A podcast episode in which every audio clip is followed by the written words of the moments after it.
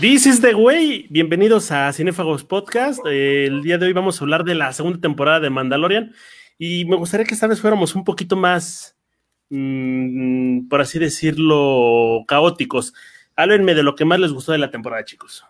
Híjole, yo creo que la temporada en sí hizo lo que debió haber hecho la trilogía secuela en un inicio. ¿Cómo lo hizo?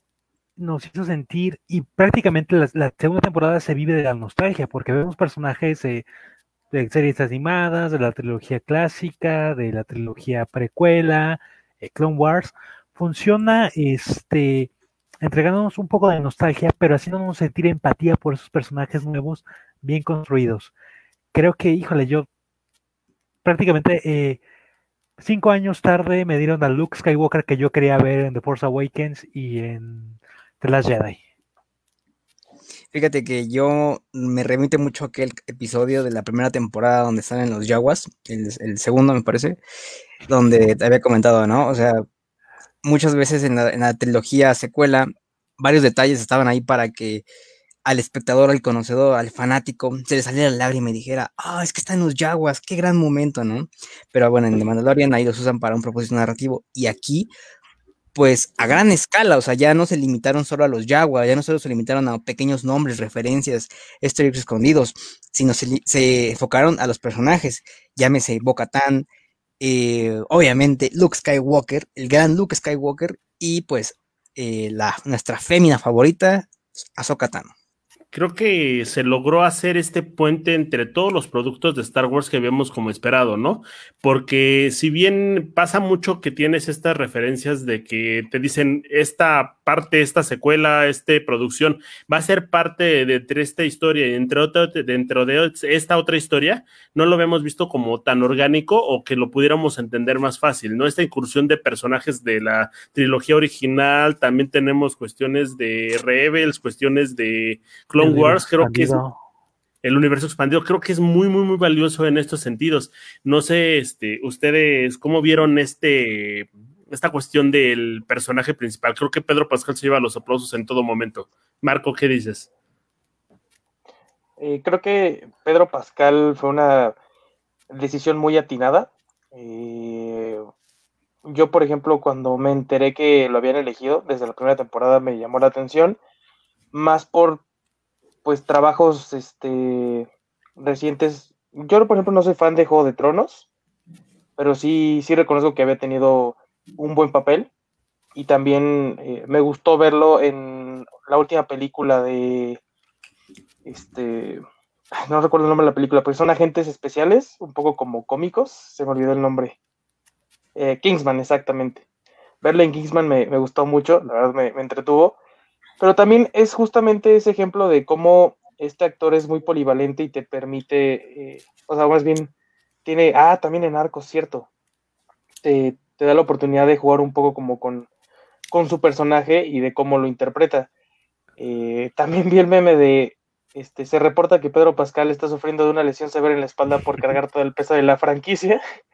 Y pues sí, ¿no? La verdad es que en esta temporada yo creo que ya es más evidente como todavía este apego que tiene con, con, el niño, que ahorita más adelante vamos a hablar un poquito más de eso, pero este, el cómo creo que aprendimos muchas cosas que pudimos haber visto en las películas secuelas y que no, no, no supieron explotar, toda esta parte de las relaciones, el apego, eh, el saber distinguir como pues a la fuerza, por así decirlo, eh, porque no sé ustedes, pero al menos en esta segunda temporada me queda esa sensación, o sea, buena, de decir, pues Dean, sin ser eh, realmente un conocedor de la fuerza, experimentó más de eso que varios de los personajes de las secuelas, ¿no? O sea, realmente suena hasta ilógico, pero pues como que no, no, no recuerdo algún momento épico que vivieran este, los personajes de la secuela salvo fin cuando pudo haber muerto, pero pues no sirvió de nada realmente, o sea, es eh, eso fue un, desperdicio. Siento que incluso esta temporada sirve indirectamente como un gran parche para todo lo que nos quejamos de las secuelas. Eh, si bien Ryan Johnson y su, entre comillas, y, diciéndoselo sarcásticamente de mi parte, eh, innovador, episodio 8, dijo que había matado a este Snoke porque no necesitaba como un crecimiento de villano, Kylo Ren, bla, bla.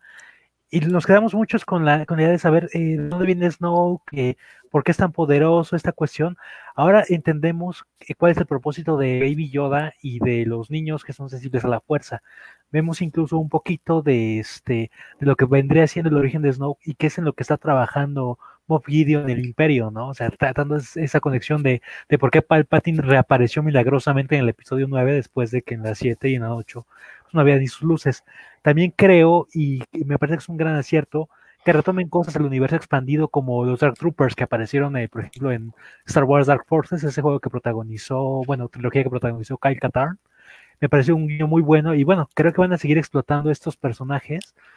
El regreso de Boa Fett también creo que fue bueno. Yo pensé que no iba a reaparecer después del final del primer capítulo, pero me gustó la manera en que regresa y que prácticamente te muestran por primera vez en acción en live action al personaje, porque realmente son sus únicas líneas en el este en el episodio 5 fue pone al capitán solo en la nave y prácticamente nunca lo vemos en acción y bueno, acaba comido por el ser de una manera un poco extraña. La manera que aquí se lo traen es un poco otra vez como se manejaba en el universo expandido, ese cazarrecompensas bien badass, bien rompemadres, que bueno, consistió de, de, luchar muy Robert Rodríguez, creo que fue la elección ideal, por ejemplo, para ese capítulo.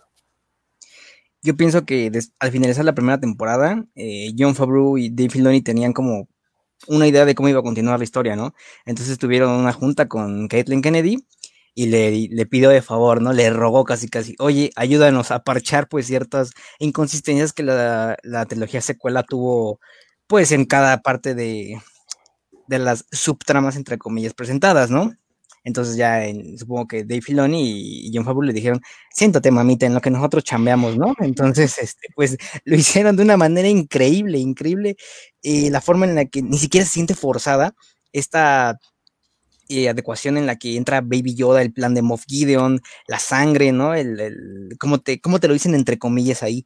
La sangre del donante para hacer los clones no, no, ya se nos acabó, ¿no? Entonces tú tienes que pensarle, tienes que saber cómo conecta esto, cómo va a conectar esto con el futuro.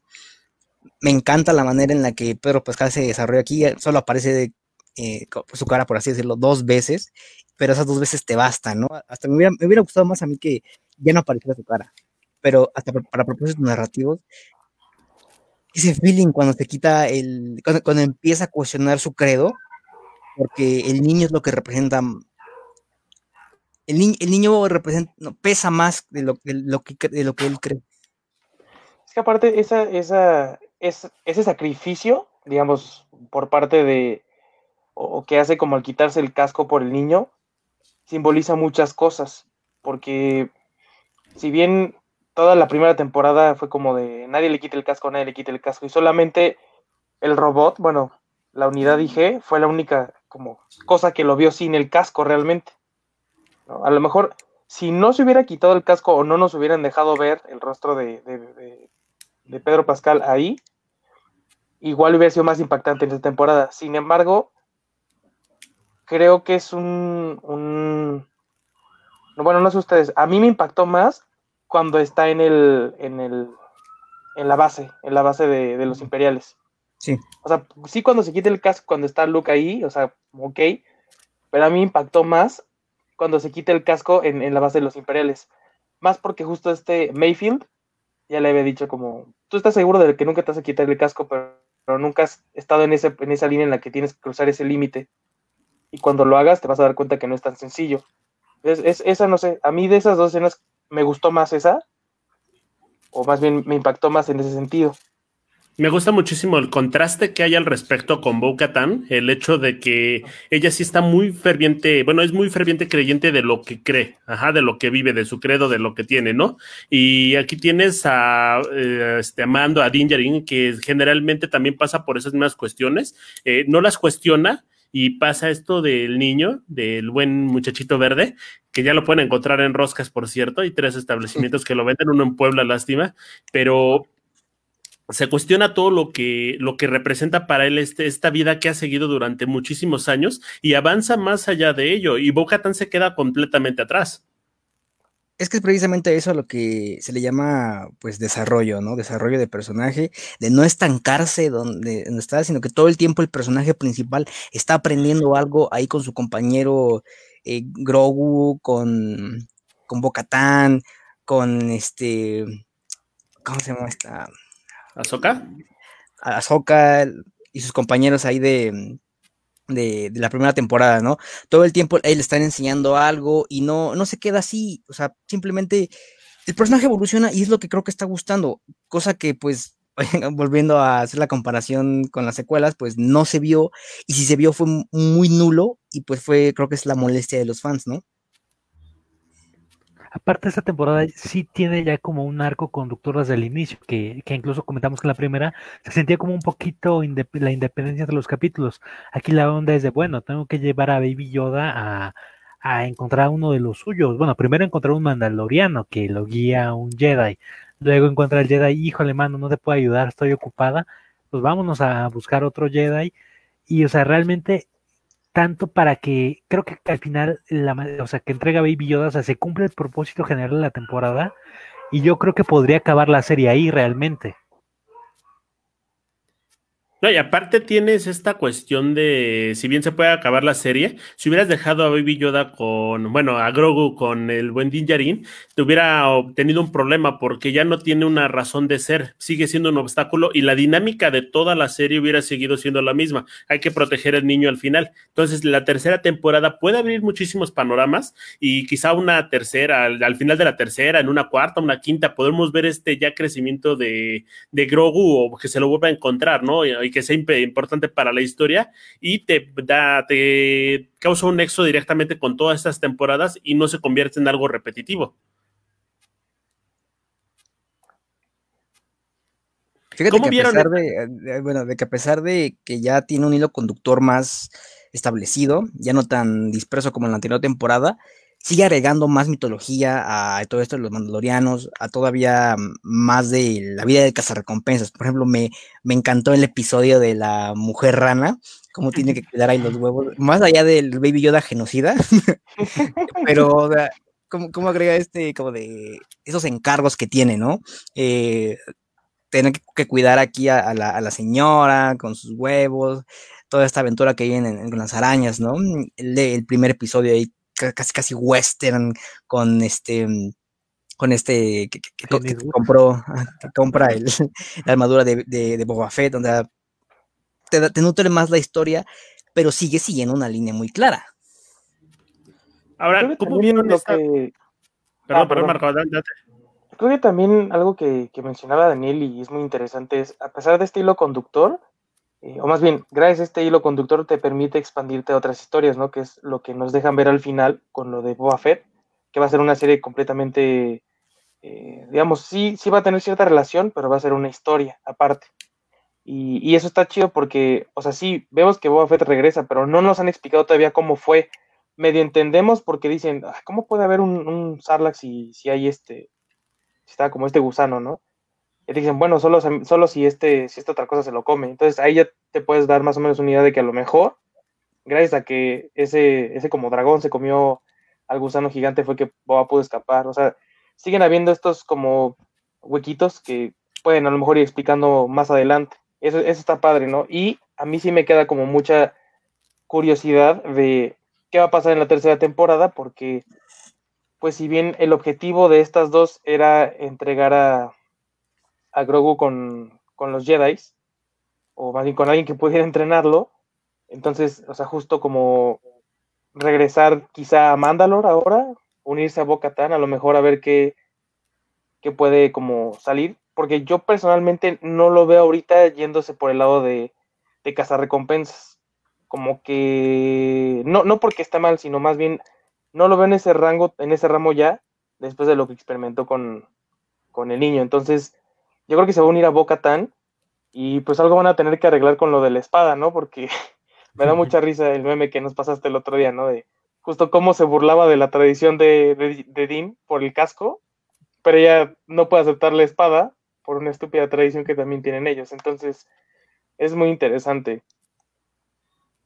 Y el hecho de que la espada es prácticamente basura, ¿no? El, porque a pesar de que es muy fuerte, a pesar de que podría considerarse un arma que está a la par de los Jedi, lo que más bien es, es un símbolo y no funciona para nada. A mí me encantó muchísimo ese guiño. Pero quiero preguntarte, Axel, ya sabemos que Jeremy Bullock no podía meterse en el papel de Boba Fett de entrada porque está muerto y segundo porque ya estaba muy viejito cuando todavía en sus últimos días, ¿no? Pero esta inclusión de Temura Morrison, que hizo de Django Fett en el, este, en el episodio 2, eh, lo tienes aquí como interpretando a su propio, o sea, fue su padre, él es su propio padre y es su propio hijo, ¿no?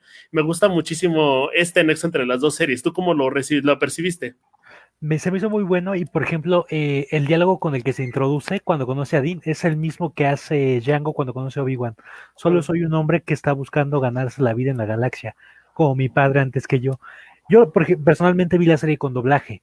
Eh, desgraciadamente el, actor de doblaje que, lo dobló en el episodio 2 y en Clone Wars en unas temporadas no es el mismo aquí. Eh, no recuerdo que el nombre Miguel Ángel. no recuerdo el nombre. estaría. el nuevo es José Luis Orozco. Bueno, es la voz de los clones de las nuevas temporadas de Clone Wars. Creo que hubiera, se hubiera sentido mucho mejor y más orgánico que la voz de Django original doblar ahorita Boba. Y creo que muchos se quejaron, por ejemplo, de su eh, sobrepeso y todo eso.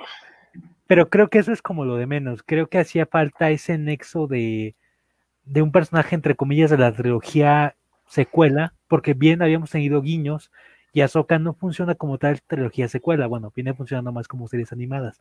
Te ayuda como a hilar todas estas historias que convergen en la misma galaxia, porque a final de cuentas la historia únicamente no es este no es la historia de los Skywalkers, Star Wars es inmenso, ¿no? Y ahora regresando un poquito al episodio que dirigió este Rodríguez, creo que dijeron a la mejor persona que pudo haber dirigido esa coreografía de batalla.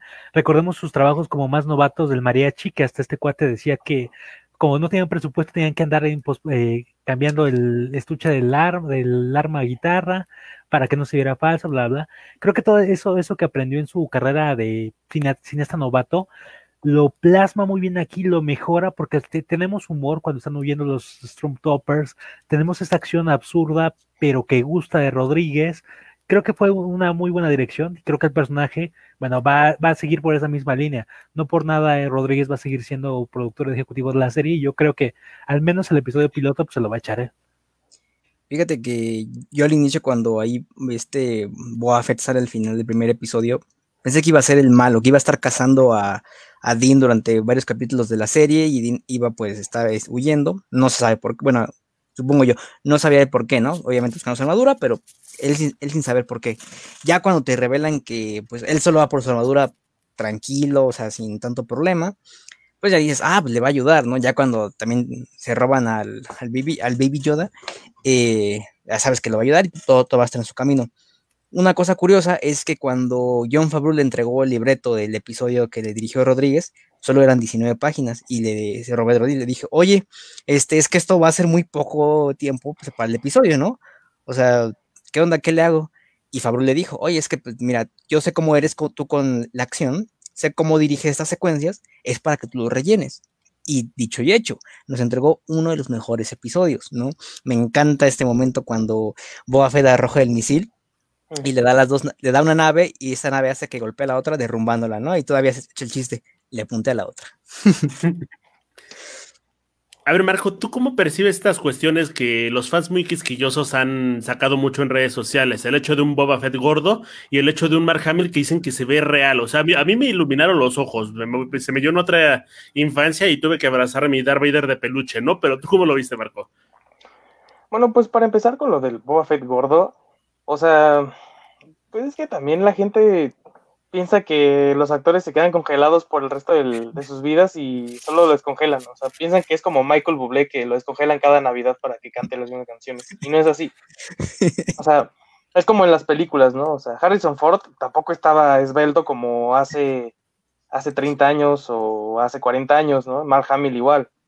Porque son actores que pues ya pasaron, digamos, como cierta etapa de sus vidas y ya no les interesa estarse como cuidando físicamente porque se dedican a otras cosas. Ahora, eh, a mí pues, no me molestó, o sea, y sí vi cuando estaba pasando, pero dije, güey, pues güey, es normal, ¿no? O sea, también tomando en cuenta la edad que tiene el personaje en sí, yo lo veo un, poco realista, sí. O sea, bueno, el actor, creo que de hecho sí empatan en la edad, o sea, sacando cuentas, la edad que tiene el actor, sí empata con la edad que tendría Boa Fett en ese momento, más o menos. Entonces, eh, o sea, digo, no me molestó tanto. No, más bien, no, me molestó en absoluto. Lo de Luke, yo, o sea, la verdad no entiendo a la gente. O sea, he estado leyendo gente que dice, ah, es que se ve súper irreal. Pero dice, ay, es que se ve muy, muy real. Como, ay, güey, entonces, ¿te gusta o no te gusta? Entonces, a mí en lo personal sí me gustó. Y hay gente que dice, es que se ve súper chafa. No, yo lo vi la neta dije, se ve súper bien. O sea, yo no sé cuál es su parámetro de CGI. O sea, si es el bigote de Superman o si es este, como la pantalla verde de, no sé, de la Rosa de Guadalupe. O sea, no, entiendo como cuál es la referencia de la gente para la clase de, de CGI, ¿no? Yo creo que es, es, es, bastante bueno. Se ve que le invirtieron muchísimo. O sea, mucho, o sea, no me imagino, pero yo creo que sí se les fue bastante varo en esa parte. Me dio gusto que sí incluyeran a, Mark Hamill y no tanto se especulaba, ¿no? Que podía ser este actor que interpretó al Soldado del Invierno, Sebastián Stan. Eh, yo sí me gustaría verlo a él como Luke, pero en una serie, o sea, que, tuviera suficiente tiempo como para desarrollarse, o sea, para poder, eh, como justamente Stanley, como para poder este eh, relacionar a ese personaje con el actor para poco a poco ir, soltando un poco como la imagen de Mark Hamill, aunque sean muy parecidos. Pero yo sí preferí como ver este CGI, a mí me pareció muy bueno. Yo no sé ustedes, este, creo que también la gente a veces, eh, lo hemos discutido en otras ocasiones, es muy difícil satisfacer a los fanáticos de Star Wars en particular, mucha gente, pero aquí, no sé, yo sí me pareció uno de los trabajos de CGI mejor desarrollados que he visto en poco tiempo. Cabe mencionar que, bueno, eh, este producto fue para TV prácticamente, no fue una película, ¿no? Además, hacer este tipo de bueno, este tipo de efecto, vamos a llamarlo así, es muy difícil. Lo vimos ya con Paul Walker en Rápidos y Furiosos 7, que tú ves, a pesar que los efectos fueron hechos ahí en Universal, que Universal tiene grandes efectos, o sea, sí, Paul Walker se ve, sigue viendo aquí medio rarito, ¿no?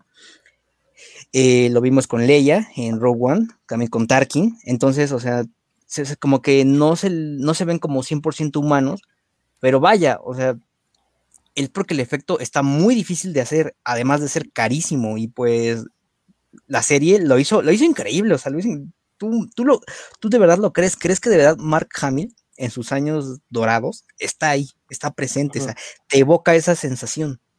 Y es que es parte de la magia, porque, o sea, físicamente, lógicamente, Mark Hamill ya no podría interpretar a Luke Skywalker, o sea, no, sé por qué tanto queja, creo que ese eh, efecto va a envejecer como muy bien, porque aparte, como dijiste, es para televisión, realmente creo que se debería estar agradecidos. Yo personalmente en el grupo de, Star Wars donde estamos, que luego ando viendo, creo que quienes más le tiraron hate eh, parece estigma, pero es gente que le gustó de las Jedi. Y esto es porque está contradiciendo el Luke Skywalker que nos quiso presentar Ryan Johnson. Todo chafa. Ajá, que, que según Mark Hamill es Jake Skywalker porque eso no es su personaje. A mí me encantó mucho que llegara con esta túnica negra y que fuera muy, muy, muy similar a la primera entrada de Darth Vader que vimos en, en la serie, bueno, en las, en las películas. Y creo que fueron muy listos porque nada más le destapan la cara, o sea, no tuvieron que hacer manos, no tuvieron que hacer otras cosas. Creo que hasta Luke trae guantes, ¿no? O sea, y metes a Artu y pues ya está súper genial. Inclusive vean las teorías que hay alrededor de Artu y Baby Yoda conociéndose. Ah, sí, pues este carnal te va a llevar y ah, pues ahora sí, sí le creo, ¿no? Pero les quiero hacer una pregunta muy interesante.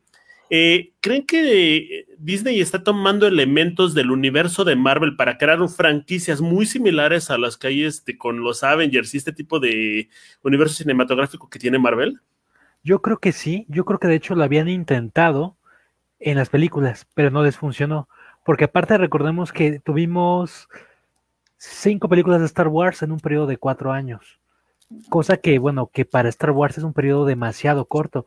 Nosotros que vimos, por ejemplo, al menos la trilogía precuela en los cines, nos echamos al menos ahí unos nueve años, porque fue el episodio uno, su lapso de tres años para el dos y el otro para el tercero, ¿no? Creo que sí lo intentó hacer porque incluso en Rogue One había una mención a este arrastrar en el hiperespacio que viene siendo una referencia a, a, lo más absurdo de Last Jedi y esa persecución estelar, pero no le funcionó. Creo que aquí lo, aquí sí lo van a hacer. Y aparte de eso, quieren copiar el esquema que hizo Warner con sus series para hacer algo tipo Crisis en Tierras Infinitas, pero aquí terminarían juntando eh, otra vez a Mando con Ahsoka, con los protagonistas de la serie de Rangers of the New Republic. Creo que sí, y creo que va por buen camino, lo van a saber hacer bien. Si tienen a esta triada ya con Rodríguez en la cabeza de Filioni, Frabu y Rodríguez. Creo que va por ahí el asunto. Porque también, bueno, Marvel va a experimentar un poquito ahí eh, cómo le funciona su Second Invasion en, en serie y de eso hablaremos quizá después, a ver qué tal sale su propuesta. Eh, ahorita que estaban hablando de, de, las Jedi, o sea, nada, saliendo un poco del tema, esa escena en la persecución interna, se supone que la nave, o sea, que los está persiguiendo también tiene, los persigue a través también de... El hiperespacio. El hiperespacio, ¿no? O sea, ahorita me acabo de acordar, solo, solo como para tirar hate de las Jedi más. esa, esa misma idea ya la copiaron de otra película. O sea, la copiaron de Star Trek 2. En la película de Star Trek 2, cuando está huyendo la Enterprise, justo los, o sea, de repente dicen, ah, es que hay una métrica que no conocemos y aparece una nave enemiga que también lo está persiguiendo a través como de del hiperespacio. O sea, esa es la misma idea. Literal, Ryan Johnson se lo copió de esa otra película que se lo creo que hace ocho años. Ah, ah de llegamos, de hecho. Aquí me encanta de los personajes que nos incluyen en esta serie. Creo que no hemos hablado muy bien de Ahsoka Tano. Me gusta ver toda la, la, evolución que hay del personaje de inicio, porque tú la conocías como una chica ingenua que estaba dispuesta a ayudar a cualquier persona y sigue siendo una justiciera, pero ahora tiene motivos para desconfiar de la gente, ¿no? Inclusive de la gente buena, que sería este pequeño Grogu. ¿Cómo lo vieron ustedes? Daniel, que no has hablado. Eh, fíjate que cuando se anunció después de la finalización de la primera temporada que iba a salir a Sokatano en la segunda temporada, se, empezó a generar el hype, ¿no? Hype, hype, hype. Pasó el primer capítulo, segundo capítulo, capítulo. Entonces ya cuando te dicen, ya, el siguiente capítulo se llama La Jedi, uff, uff, el hype estaba por los cielos. Yo pensé que iba a iniciar con, con este Dean viajando ahí a esta ciudad, pero no. El capítulo abre con Ahsoka partiendo madres. Y qué gran capítulo hay, creo ya lo había comentado con Axel. E incluso se le puede dedicar todo un, podcast a este episodio porque tiene referencias de Kurosawa, tiene referencias este, visuales, hablando, claro, eh, de Clone Wars. Eh, es increíble, es increíble. Entonces aquí Filioni creo que dijo, aquí voy a demostrarles lo que soy capaz para todo, para todo, para todo. Y ofreció un gran y referencia a Anakin Skywalker sobre que los sentimientos encontrados, ¿no? Que, un portador de la fuerza puede tener. Entonces, eso, para conocedor de la saga, dices, hermoso. Lloré, lloré. Aparte, creo que es de los personajes que tiene, que ha tenido como más crecimiento. Y es interesante ver cómo, cómo, el personaje que comenzó siendo odiado, porque realmente los fans la odiaron al inicio de cómo Anakin va a tener una padawan y una mujer y una niña. O sea, creo que ella es de los personajes más queridos porque, bueno, la tuvimos en Clone Wars, donde tiene una buena evolución, la tuvimos en Rebels, donde tuvimos su enfrentamiento con Darth Vader, que también me parece muy bueno, muy emotivo, y la tenemos allá aquí en, su debut a, live action. Me gustó la interpretación de esta Rosario Dawson. Creo que es muy buena que, que para saltar a, a, live action le da como un toque muy sensual al personaje, hablando de manera respetuosa. Y también, por ejemplo, en el doblaje se me hizo muy bien el guiño de que Jessica Ángeles, quien fue su voz prácticamente en todas las series de, Star Wars, retomar el personaje. Y si bien su voz me gustó, no me pareció que iba tan acorde al rostro del personaje. Creo que, que Ahsoka tenía una voz un poquito más fuerte, bueno, Rosario, eh, se agradece el gesto, creo que va a seguir eh, Jessica, pero habría nada más, yo creo que modular un poquito su tono de voz, pero bueno, creo que es un personaje que ha crecido muchísimo, que va a seguir creciendo y evolucionando y se va a convertir en, un referente como alguna vez fue, por ejemplo, eh,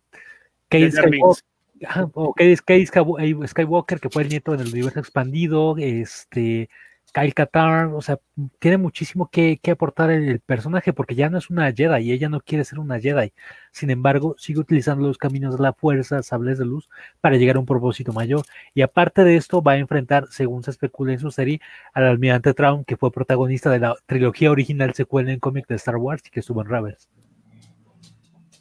yo en lo personal, Ahsoka es un personaje al que, em, pues sí me gusta. Eh, de hecho, yo cuando, yo no recordaba que fuera tan odiada, hasta hace poco que un, amigo también me dijo, ah, es que al principio todo el mundo lo odiaba. Y yo la verdad no, no recordaba.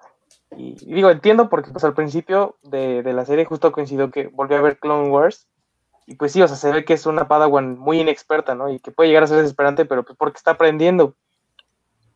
Pero, o sea, ya como, como ves cómo va evolucionando, eso, eso también, o sea, tú mismo te das dando cuenta cómo ya no cae como en unas trampas o, va aprendiendo, ¿no?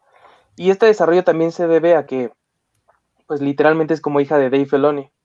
O sea, es, literal su hija, ¿no? Y él ha ido desarrollando en diferentes proyectos y eso también creo que es una gran ventaja, porque ya cuando más gente mete mano, como Ryan Estúpido Johnson, ahí es cuando las cosas salen mal. Y como cuando no conoces realmente lo que estás trabajando, ese es un problema. Dave Filoni, pues obviamente sabe lo que está haciendo, sabe manejar a su personaje y por eso es que tenemos, o sea, a una soca muy madura en diferentes formatos, ¿no? Que es en Rebels, al final de la serie, o sea, porque técnicamente ella no era una maestra Jedi y sobrevivió a la Orden 66. O sea, y, maestros más experimentados no, no sobrevivieron. A Darth Vader. o sea, por ejemplo, en, esa, en ese día que pelea contra Darth Vader, eso lo vieron meme, pero es, cierto. O sea, en ese mismo día se enfrentó a tres inquisidores, a Darth Vader, a Darth Maul y a Darth Sidious, en el mismo día, y salió viva. Entonces, o sea, creo que ahí ya es como habría que darle como cierto reconocimiento como las habilidades. Y de la interpretación de Rosario Dawson me pareció muy acertado. Yo sí la veo ya más como a Soka y no tanto a Jessica, como... O sea, como... O sea, si me deben escoger entre las dos, sí me quedaría más con, con Rosario me gusta muchísimo que inclusive las coreografías o la forma en la que se mueve sí te remite a Soka, cosa que no suele pasar con los live action. Este, me recuerdo mucho los, los live action de las Tortugas Ninja, donde los personajes, las, las botargas se parecían muchísimo, a excepción de cuando hacían muecas, pero los movimientos no se parecían ni a los cómics ni a los de las series, y nada tenías como un chiste, entonces no te permitía ver más allá. Entonces, en este caso sí la veo muy, muy, muy, pero muy, muy, muy, muy apegada a lo que era el personaje como tal. Ahora, quiero preguntarles, ¿cómo vieron la destrucción de Razor Crest? O sea, yo creo que fue una parte medular de la serie y nos va a marcar muy bien hacia dónde va la tercera, porque si bien Mando no está del lado de estos mandalorianos falsos o verdaderos o como lo sea, creo que el hecho de que no tenga una nave los va a hacer estar, los va a pegar a su camino. Fíjate que sentimos más este empatía por una nave que por varios personajes de la, de la trilogía secuela, ¿no? Cuando Gideon ordena el ataque y el Razor Crest sale volando por los aires, te quedas de no, o sea, porque de verdad sientes el golpe, sientes la amenaza. Vamos, volvemos a lo mismo que hemos tratado en varios episodios, ¿no? Sientes que hay una amenaza de verdad, porque sientes que Gideon es un villano hecho y derecho, que está construido, que pese a tener pocos momentos en pantalla, sientes que, que ah, impone para los que vieron One Piece, hay, una, hay un barco que queman en una parte y todo el mundo se pone a llorar por el barco. Creo que es un sentimiento muy similar para los, los fans de esta serie. Perdona, Mercel. Alex. Igual, este, me, me, mucho la manera en que se desarrolló el capítulo.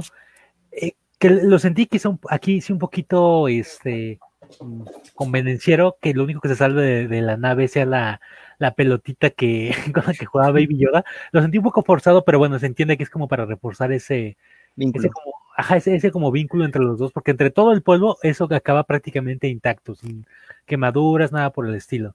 Pero bueno, más o menos sí, es como mencionas. Después de esto se tiene que pegar con Boba Fett en el. ¿Es el Slave One o, dos? No recuerdo cuál es el que el que viene manejando aquí el uno. Se tiene, se tiene que pegar ahí. Sí, más o menos yo creo que por ahí iría en la siguiente temporada. Y otra vez vemos este, pues sí, sí que creemos como un, peligro, un, peligro imperial constante, porque incluso no lo teníamos en la trilogía original. En la trilogía original los este, Stormtroopers de cierta manera eran, pues eran risibles. O sea, eran personajes como planos y todo esto. Aquí incluso te dan un contexto un poquito más humano irrisible, pero como pegando a lo, a lo triste cagado. O sea, no sé si eh, el siguiente capítulo, cuando van a invadir este hay esta base por los códigos imperiales, cuando eh, se ve como esa hermandad imperial, cuando logran, entre comillas, los dos imperiales salvar este la carga, el güey que nada más iba a comer y que lo agarraron a disparos, o sea, como que sientes, sientes el, otra cara de la moneda que tampoco la habíamos visto, cómo es como el día a día para los imperiales que, si bien son los malos, también son humanos, también ¿eh? Sienten. todos siguen órdenes. Es que aparte, e, eso que dices tú, Axel, o sea, es, es, algo de lo que también enriquece la, los dos lados, ¿no? Y es también mucho de lo que trata Star Wars. O sea, que no es solamente como la luz, sino también eh, ver los dos lados como de la fuerza y, poder como llegar a este balance, ¿no? O sea, porque eh, hablando ya, por ejemplo, del imperio de la primera orden, o sea, se ve, la verdad es patética. O sea, la primera orden y los soldados son patéticos, ¿no? Como todos los personajes, incluyendo Finn y todos ellos son patéticos. Pero, o sea, ya cuando de repente empezaron a sacar sus libritos para justificar todos esos huecos, o sea, ahí por ejemplo ya te explican, no, es que a Finn lo secuestraron cuando era niño y que no sé qué, y era muy bueno peleando, pero es que era, estaba en mantenimiento porque a él no le gustaba pelear, ¿no? Y cuando no es cierto, o sea, cada cosa la van justificando como con esos libros, o sea, para tratar como de arreglar eh, eh, esa basofia que, que, dejaron atrás, ¿no? Y aquí, por ejemplo, con, con una escena de unos 10 minutos, pues te, te, queda claro, ¿no? Que, o sea, así como hay gente muy, muy aliada a la, a la, a la fuerza rebelde y, y a, la, a la nueva república, pues estos güeyes creen mucho en el imperio, o sea, no te tienen que explicar exactamente por qué, pero creen mucho en ellos, porque al menos los que estaban ahí felices no se veían como amenazados. Entonces, o sea, se, se ve más orgánico que estos güeyes, o sea, no, no sé, como que... Me encanta este diálogo que tienen ahí en, en la sala de comida, la sala de comer, eh, porque casi casi te están dando un discurso de fascismo, este, uh -huh. ese sujeto que, este almirante, almirante, uh -huh. eh, que dice, no, pues es que la gente ama el orden, ¿no? Siempre van a, a amar que, que, alguien venga y los, y los casi casi les ponga los latigazos. Entonces, eso, eso me encanta porque hasta, hasta eso, este sujeto hizo un mejor villano que pues en otros, en otras entregas, ¿no? Ahora, lo que me gusta mucho de al menos el último episodio es que tenemos un, un, peligro, pero bien, bien, bien dado. O sea, tú sientes que van a valer madre todos. Eh, la guardia de Kylo Ren fue muy estética, se veía súper chida y decías, no mames, estos güeyes van a ser un súper obstáculo, ¿no? Y, los veías y te, te, intimidaban, pero en el momento de la ejecución fue horrible. Y aquí tienes a los Dark Troopers, o sea, son droides prácticamente y en cualquier momento sientes que se van a chingar a todos. Es lo que me encanta, o sea, el hecho de que aquí los personajes sí tienen impedimentos y tienes a un personaje tan badass que con, sin este, con la armadura o sin la armadura de Beskar puede resolver la situación. Eso es lo que me gusta. Aparte, no sé, o sea, el hecho, bueno, como ya mencioné, de entrada que traigan a unos personajes tan queridos del universo expandido, o sea, o como muestra que de cierta manera quieren darle este gusto a los fans, ¿no? Porque saben que, que quizás las cosas con la trilogía no salieron muy bien, que digamos. Y este hecho de que prácticamente tengamos una visión de personajes que no son pues portadores de la fuerza, incluso creo que es más interesante que son personajes que no son portadores de la fuerza y van eh, cargando, entre comillas, a alguien que es portador de la fuerza, pero bueno, es un personaje realmente vulnerable, es un personaje débil. Ya este último capítulo, la manera en que Dean se enfrenta a este Dark Trooper me parece buena, o sea, como, como prácticamente le cuesta, ajá, le cuesta prácticamente un testículo poder vencerlo y Luke se echa a todos de golpe. También la pelea contra Gideon me parece buena. Lo ves como villano, o sea, cuando le dices, ¿sabes qué? Este, ok, ya este, ya tenemos lo que necesitamos, bla, bla. Y traicionero, o sea, ni, ni, ni honor imperial, o sea, por la espada lo quiere, lo quiere matar el, el, duelo me parece muy bueno. Y por ejemplo, ya cuando, o sea, toda la temporada, incluso al final de la anterior, se sentía como un personaje fuerte. O sea, lo veías como un personaje inquebrantable, un personaje intimidante. Y aquí, cuando está viendo que Luke Skywalker está destrozando a los Dark Troopers, la cara de miedo que pone Giancarlo Esposito es épica. Es como de, güey, ya, ya valió. O sea, tanto que se quiere suicidar. Siente los huevos en, en, la garganta. Quiere picar el Alu Akbar con la pistola. No, yo, por ejemplo, de, de lo que comentaban en, en, el capítulo en el que justo cambia de traje, o sea, se pone la armadura de un Stormtrooper, eh, siento que está muy chida porque justamente es parte de reforzar esta, esta metáfora de este güey está dispuesto a sacrificar todo lo que pueda para rescatar al niño, ¿no? Y más allá de que es una obligación del credo, porque al final nos damos cuenta que no es, ya no era tanto por el credo, sino como por el apego que él ya sentía por el niño. Es, es bien interesante también como la comparación, ¿no? De las armaduras que tenían los soldados eran una porquería porque se rompen con cualquier cosa, a diferencia del Beskar, ¿no? O sea que un capítulo siguiente vemos cómo aguanta putazo tras putazo tras putazo de un, de un Dark Trooper. Y por ejemplo, esa, esa, esa coreografía con Giancarlo Esposito me gustó mucho porque fueron, fueron muy honestos y muy, muy realistas como con quienes se enfrentaban. Eh, yo lo que no lo había pensado hasta después, pero dije, la pueden haber cagado porque eh, qué tal si de repente ponen movimientos sumamente exagerados, ¿no? Haciéndolos parecer casi, casi como Jedi y no. O sea, aquí se nota que son dos personas que no tienen el, uso de la fuerza, pero que saben pelear bien y, y se ve real, o sea, y se, y se ve, se ve bien. ¿sabes? Más como en, esas partes cuando justo está usando como la lanza y está con el sable y está a punto, o sea, parece que está a punto de atravesar la, lanza, entonces cambia de movimiento. Eso, eso está muy, muy, muy, muy chido. Yo creo que eh, esa pelea de, las que vimos, creo que fue como de las que más me gustó, junto con la de Azoka contra la, la magistrada. Ajá. Y muy buena. Me gusta mucho la similitud que podríamos ver con el traje de Spider-Man en la última generación. Y este, ¿no? O sea, Dean es mucho más que el traje. El traje es una herramienta súper útil, es su único power-up que tiene al principio. Y no tiene nada más. Inclusive va perdiendo este poder que lo vuelve como prácticamente invencible ante los demás. Y sigue avanzando alrededor de esto pero sí siento que tiene una gran debilidad y es este justamente lo que lo que vemos al final de la serie y lo que nos hizo llorar a todos, ¿no? El hecho de cómo se tiene que despedir de él y creo que la parte que más mata a todo, te rompe el corazón es cuando dice, es que te está pidiendo permiso para irse, ¿no? Sí, creo que es, creo que es como bastante emotiva y buena. Yo pienso que, eh, que ese plano bien pudo, eh, enfrasca muy bien como si fuera una película de los 80 el soundtrack, el soundtrack, la manera en que se despiden, o sea, porque incluso tú te, remites, ¿no? A la escena de Luke y Darth Vader cuando muere, quiero verte eh, una última vez con mis propios ojos. Aquí es prácticamente lo mismo, quiero verte con, quiero verte a los ojos, este, cara a cara.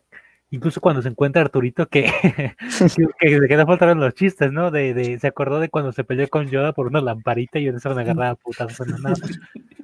que, creo que para el chiste me parece muy, muy emotiva la despedida la manera en que Luke carga a Grogu y lo ve, o sea, eh, aunque sea un fake look, comillas, comillas, como diría un compañero de la facultad, y la, expresión que hace, o sea, hace que se sienta humano, de, ok, o sea, me recuerda a algo. Y Pedrito Pascal ahí con las lágrimas, no importando lo que lo estén viendo, y que haya roto el credo para pues, verse de su hijo, creo que fue, fue, o sea, fue como que el último el último bajón en una montaña de emociones que ya nos había traído eh, el regreso de Luke Skywalker y la manera en que lo habíamos visto querer pelear desde hace mucho tiempo.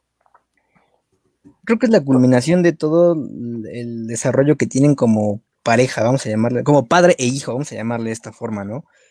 Aquí el, que se siente de verdad el apego, el, sentimiento. Eh, eh, eh.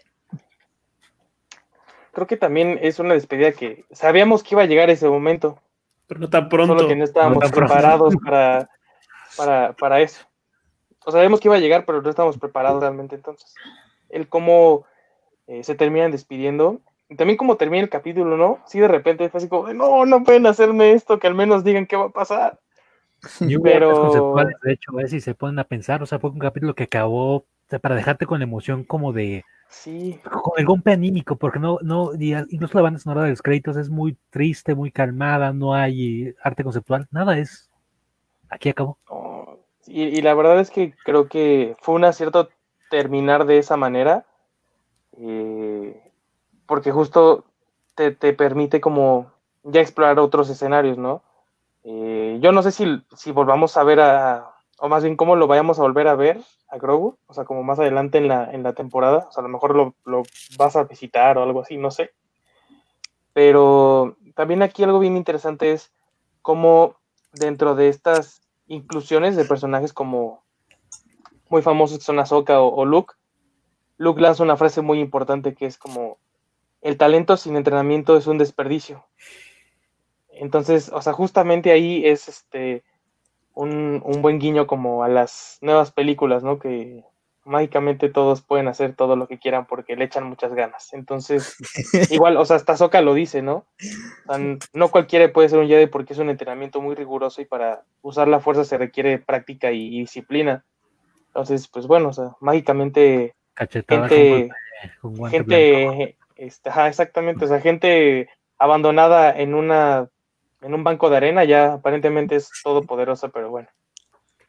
Ahí aquí todos tosemos y decimos rey entre palabras, pero ¿qué les pareció el dragón de Kriat? A mí me fascinó ese pinche episodio, se me pareció tan amenazante esa cosa y creo que hacen muy bien en meter este nexo de los dos pueblos que se odian y el hecho de que al final cómo lo terminan venciendo me parece muy, muy, muy, muy hábil, muy bonito, muy- eh, ágil y aparte de todo, este, adictivo.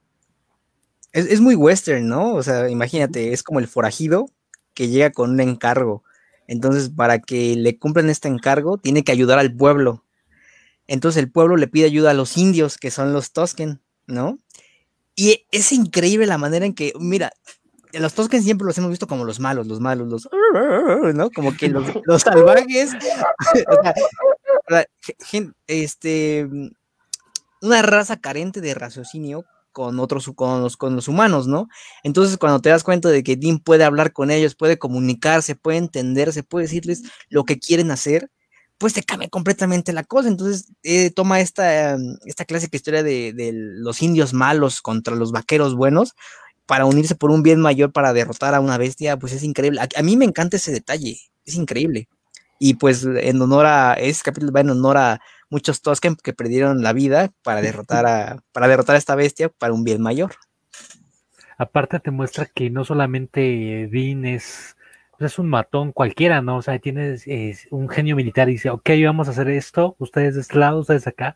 Y aparte pues, su plan de, re- de respaldo, cosa que, por ejemplo, eh, en las películas no, hemos visto, o al menos en live action, ¿no? Porque si bien habíamos visto genio militar en Clone Wars, nunca habíamos visto un personaje live action decir, ok, vamos a hacer esto, esto, aquello. Una cosa es que, aunque me guste mucho la trilogía original, una cosa es de, ok, la estrella de la muerte está ahí, denle ahí a lo que te están diciendo aquí de, ajá, a lo que está diciendo de, ok, tú, tú en esta fila, tú acá, tú acá, vamos a jalar así, así asado y así tiene que salir. Y si no, pues ya ni modo, yo me lanzo y le lanzo un cuetazo.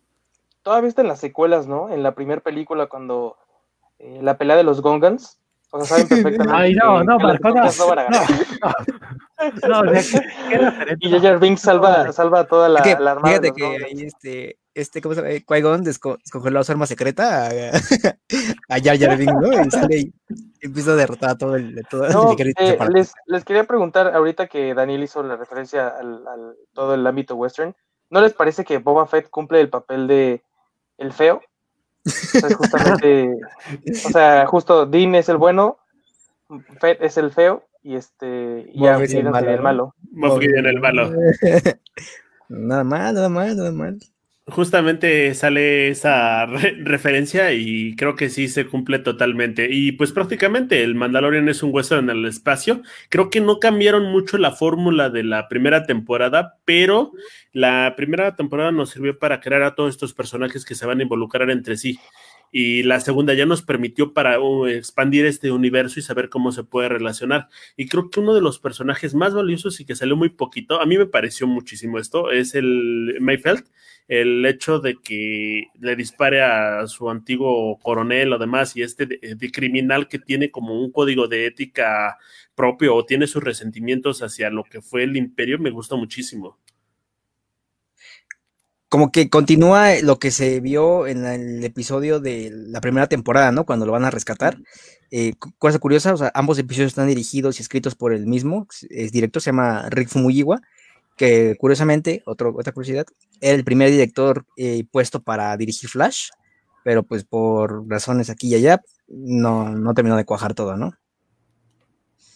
Aparte es otra vez como mostrar como una visión diferente, la visión, aunque suene medio chairo, como la visión del pueblo, ¿no? O sea, porque es un güey que le destruyeron su, que una, un, una venga un, un, estado totalitario fascista destruyó, ay, me siento tan, tan nuestro compañero, ¿verdad?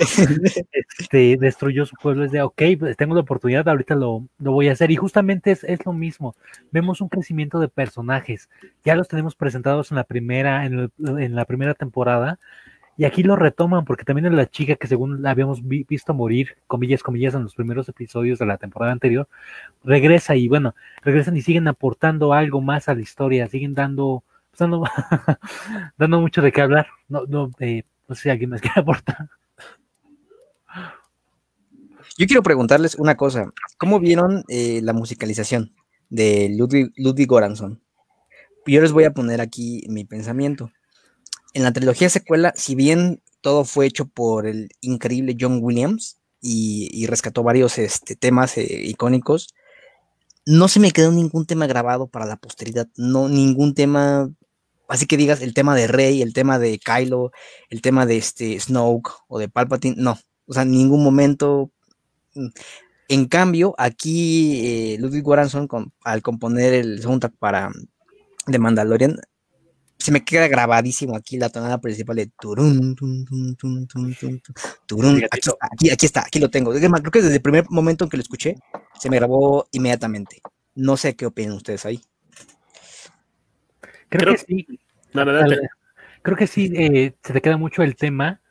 Eh, de la trilogía secuela, o sea, creo que es complicado un poco en la comparación, porque creo que el tema de, al menos de Kylo, es como el más, este, más icónico tanto cuando es como malvado como cuando ya es bueno, como cambia un poquito la nota, creo que es como el tema que más, eh, que más te, remite, pero sí el score de, del Mandalorian creo que es muy icónico, no por nada incluso había como cientos de memes y esto de cuando, cuando escuchas la flauta de iniciar el tema de Mandalorian y aparece un güey con casco, creo que, creo que sí, eso es un tema que, que se va a quedar como para la posteridad en, la franquicia de Star Wars, porque, porque te lo pongo en comparación de otro, de otro producto de Star Wars, de Solo, no hay ningún tema que, aunque me gusta la película, no hay ningún tema que, que recuerdes. De Rogue One pasa lo mismo. Creo que eh, la comparación para mí justa sería eh, los temas de The Mandalorian con las de los, las antologías de Star Wars. Creo que sí, esas eh, gustan más, son más icónicas, porque incluso estos productos sirvieron que para gente que no veía Star Wars se acercara al universo de Star Wars nada más por el mame de Baby Yoda, lo que quieran, pero ya ubican la tonadita con, con Star Wars. Y es algo muy interesante porque, sobre todo en las últimas trilogías, eh, tenemos, bueno, en la última trilogía, porque no son varias, tenemos el hecho de que las músicas suenan como muy épicas, muy ruidosa, muy, muy, este, muy estrenduosa. Y aquí tenemos una, tenemos como canciones muy orgánicas, muy, sí son épicas, pero no necesitan muchísimos elementos para que te identifiques con ellas, para que las escuches, para que las, las sientas como parte de la obra. ¿Tú cómo viste la música, Marco? yo, por ejemplo, sí soy, también me declaro fan de la canción. Creo que este, eh, incluso en varias partes de, de, la serie o de los capítulos, utilizan como fragmentos de la canción. O sea, como para ciertas cosas, utilizan como ciertos fragmentitos, ¿no? En ciertos momentos con, con distintas tonalidades como para, para el momento. Eh, así como mis, mis, amigos, eh, no recuerdo, a mí me cuesta mucho trabajo identificar las canciones de las precuelas. O sea, de repente me dicen, ah, es que escucharon la canción de Snow. Como, no, güey, es que la neta, la canción de Snow me vale madres, ni me acuerdo de ella. La verdad es que ninguna de las canciones de las precuelas se me quedó, este, perdón, de las secuelas se me quedó, este, grabado. O sea, no, no me parecieron así, o más bien, no es que no me hayan parecido, pues es que creo que la música es más evidente que, con cualquier otra cosa. O sea, la música creo que es hasta más orgánico y si de verdad te gusta, se te queda como muy clavado. Y aquí no. Y, más allá como de que la película te pueda o no gustar o que sea mala o buena, que en realidad pues es mala, eh, pues la música, este, la música tampoco te ayuda mucho, ¿no? Yo te, sí tendría que escuchar otra vez eh, la, como la playlist de, las películas, como para más o menos recordar, ah, sí, cierto, esta canción sale en esta escena. Pero pues, o sea, la neta es que no, no lo siento así y la verdad es un desperdicio porque sé que hubo gente muy capaz trabajando en ella, pero yo no sé qué fue lo que falló realmente ahí. Eh, por otra parte, pues creo que aquí hay un problema y no sé qué opinan ustedes, pero está muy padre la serie. O sea, creo que es algo de lo, de lo mejor que ha hecho Disney en los últimos años. O sea, a nivel como de entrega y también económico, porque estoy seguro que le reeditó muchísimo.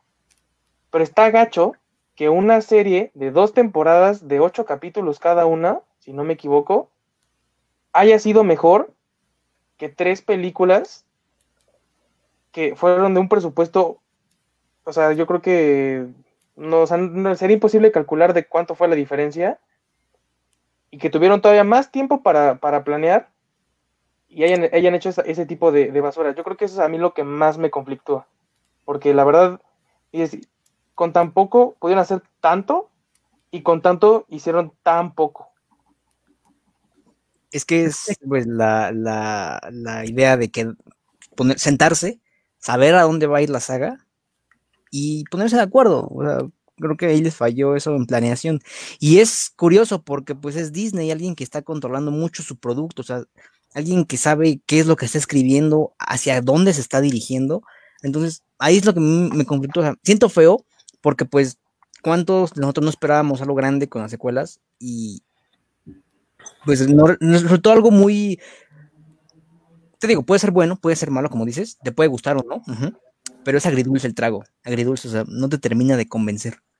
El problema fue, creo yo, que justamente, aunque soy medio hater, que fue Disney. Disney quiso tratar a Star Wars como si tratara a Marvel, cosa que, pues que realmente vimos que, que no funciona. No había una dirección este, fija, cosa muy curiosa porque incluso Marvel sabía, pese a su comercial llamado La Era de Ultron, Marvel sabía a dónde, a dónde íbamos en la fase 3, en Infinity War, que terminó siendo una de las mejores películas de, género a mi gusto. Eh, si es una pena que se haya desperdiciado así. Eh, creo que tuvimos un acierto de la fallida trilogía y es que, bueno, echando a perder se aprende. Ya se dieron cuenta cómo no se deben hacer las cosas, cómo no puedes mandar al diablo la mitología Ryan Johnson para para tu película porque pues, no, no va a funcionar. Y bueno, tuvimos algo de menor presupuesto a un formato diferente, un formato entre comillas más pequeño, que terminó gustando más. Y o sea, e, ese es el único lugar del fandom de Star Wars donde el fandom está tranquilo y un fandom tan tóxico como es el de Star Wars, que está casi al nivel de, de Harry Potter en toxicidad. Y algo, perdón, nada rápido, algo bien curioso, ¿no? Parte de este problema que hubo de las inconsistencias muchos argumentaban, aparte de ellos también de que se trataba de atraer gente nueva a la franquicia. Y yo no vi que atrajeran gente nueva a la franquicia realmente por, por, esas secuelas. O sea, yo la neta no creo que haya atraído tanta gente como sí lo hizo la serie. O sea, mi hermana no es como fan de Star Wars, pero incluso ella ya se sentó a ver como de Mandalorian y se aventó la temporada en un solo día, la primera.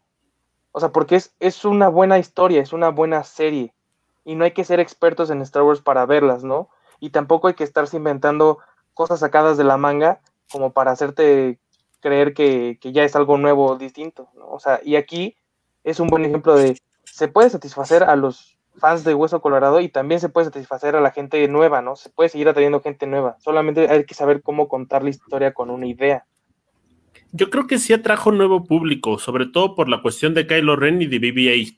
Los personajes, a pesar de que, bueno, lo considero lo mejor de la franquicia, me a mí me cae muy gordo Kylo Ren, pero creo que es el personaje que tiene más avance, más historia y más desarrollo. Y BB-8, pues está cagado y es un nuevo Arturito. Los Porks, pues se vayan al infierno porque los odio.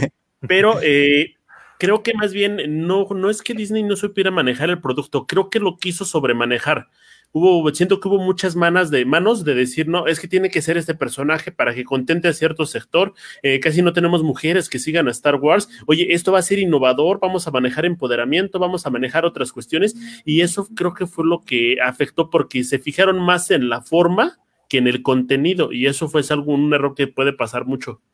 Fíjate que hablo del empoderamiento. En el último capítulo nos ofrecieron uno de los oh, mejores momentos de Female Power. Wow, o sea, eh, ¿quién era? Era, era, Fennec. Fennec. Este, Cara. Caradun y la ayudante ahí de Bocatán, las cuatro ahí partiendo madres. Qué gran idea, qué gran idea de dejar a, a Boba Fett fuera, porque estas cuatro se estaban surtiendo a toda la nave de Moff Gideon. Increíble. Manos a los soldados. Sí, sí, y es que fue un gran momento de empoderamiento. Y es como se ven hacer las cosas. Y se dieron cuenta no, no hubo aquí momentos de, ah, gran momento de empoderamiento femenino, miren cómo lo presumimos. Es simplemente lo ponemos y ya, no hacemos hablar de lo que, de lo que queremos que sea.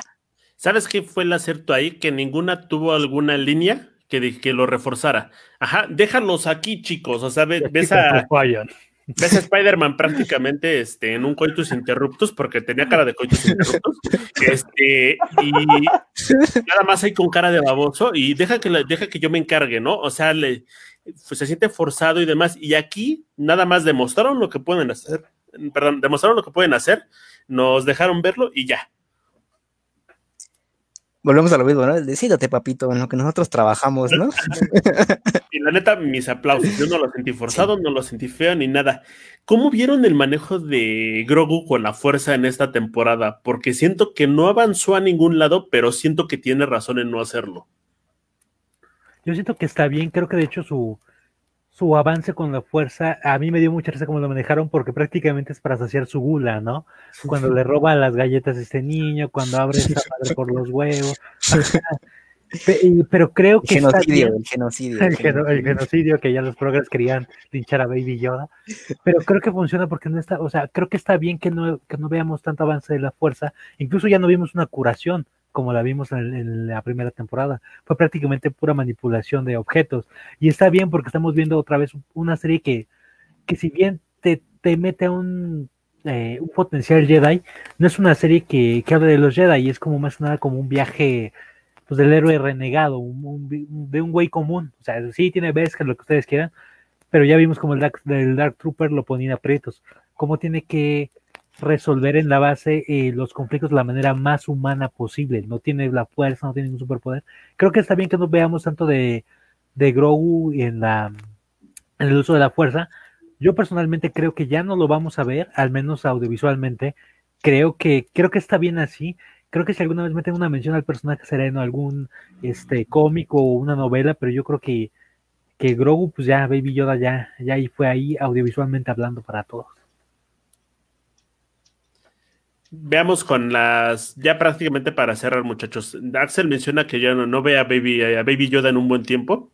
Yo creo que sí va a volver a salir y va a volver a salir audiovisualmente, quizá para alguna misión, quizá para alguna otra cosa, eh, porque es este, tiene mucho nexo con el público. Si bien van a seguir construyendo historias con Dean para realizar la serie, creo que es una parte importante del personaje que lo creo, que lo formó y que los fans van a querer seguir viendo, al menos porque se creó mucho mame con Baby Yoda al respecto. ¿Ustedes cómo consideran que se continuarán las temporadas? ¿Creen que sea necesario otras temporadas? Inyectenmelas aquí. Sí, yo pienso que sí, y, pero no he grado de saturar con Baby Yoda. Pienso que si se vuelve a ver, tal vez sea más allá de la mitad de la siguiente temporada o en el final. Sería un buen recurso para no saturar precisamente eso, ¿no? Porque como dijo Axel, sería volver a lo, que ya vimos anteriormente y Fabru y Filoni se han encargado de cada capítulo están ofreciendo algo nuevo